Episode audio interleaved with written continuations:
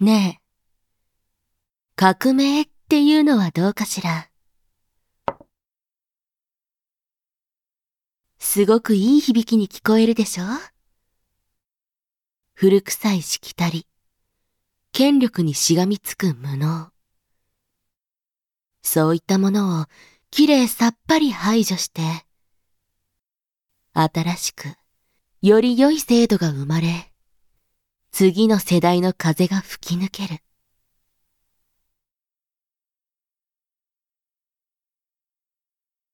本当は維新というのもいいと思ったのだけれど。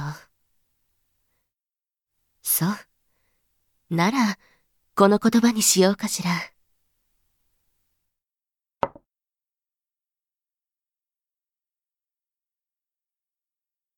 言葉というのは、いいえ、人間というのは不思議なものよね。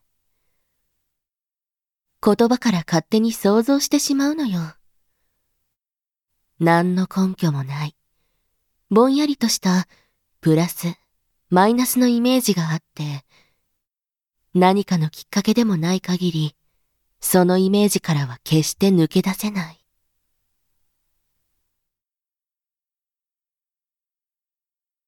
そうね。戦争というのでは誤解されてしまうでしょ？これはマイナスの言葉。だから民衆にはとても受け入れられない。でも、あら不思議。この戦争、革命と言ってしまえば、もうそれだけで許容されてしまうわ。どれだけの人が不幸になったのか、どれだけの正当性があったのか、そういうことを全部置き去りにして、ね。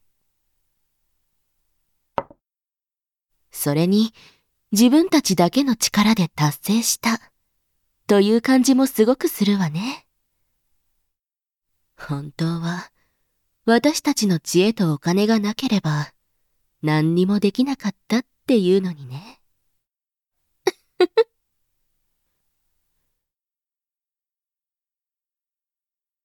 これで面倒な王家の連中を追い出すことができたし、あとは、息のかかった人間を据えれば、アイズバルドは私たちのもの。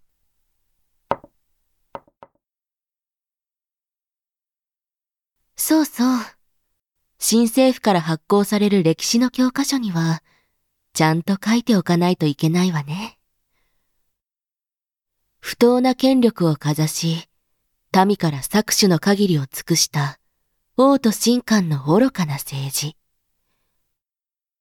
その圧政に耐えかね、反発した民衆が起こした武装放棄。それが、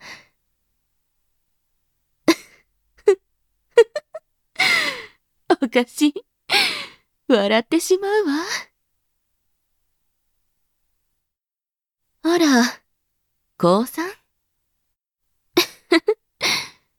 もっと話を聞きたいだなんて言って、本当は私の真似をするつもりなんでしょ？もう。一割？ずいぶん気前がいいじゃない。いいわ。話してあげる。まあ、そう焦らないで。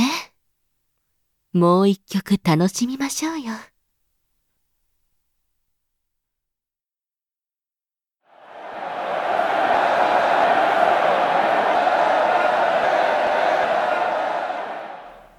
同国。とある国で一つの争いが起こっていた。C6 ついに城門を突破した武装集団が洪水のごとくなだれ込んでいった。城の兵士のように洗練された動きはまるで見られない。素人の集団だった。名のある建築家が築いた宮殿の中には暴力があった。職人たちが作り上げた赤絨毯の上には暴言があった。同じ人、まして同じ言葉の人。その傷つけ合いに果たしてどれほどの意味があるのだろう。そのことを思考するだけの余裕はもはや彼らにはなかった。BA6? 逃げ惑う神官の姿があった。彼は真実祈っていた。この世の幸福を願っていたし、彼自身は貧しくとも妻子と幸福な日々を送っていた。一体何が間違っていたのだろう。そのような現実逃避をしている間に、彼とその同胞は命を落としていった。E8 イコール9。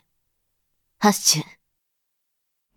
王の最後の言葉はこうだった。このようなことをしてどうなるか分かっているのか。この国始まって以来の過去最大の汚点となるだろうと。そう。あなたもご存知の通り、王の言葉通りにはならなかった。歴史とは勝者によって作り上げられるもの。死者多数、他国からの政治介入者多数。この争いを人々は歓迎の気持ちを込めて後世までこう呼び続けることになる。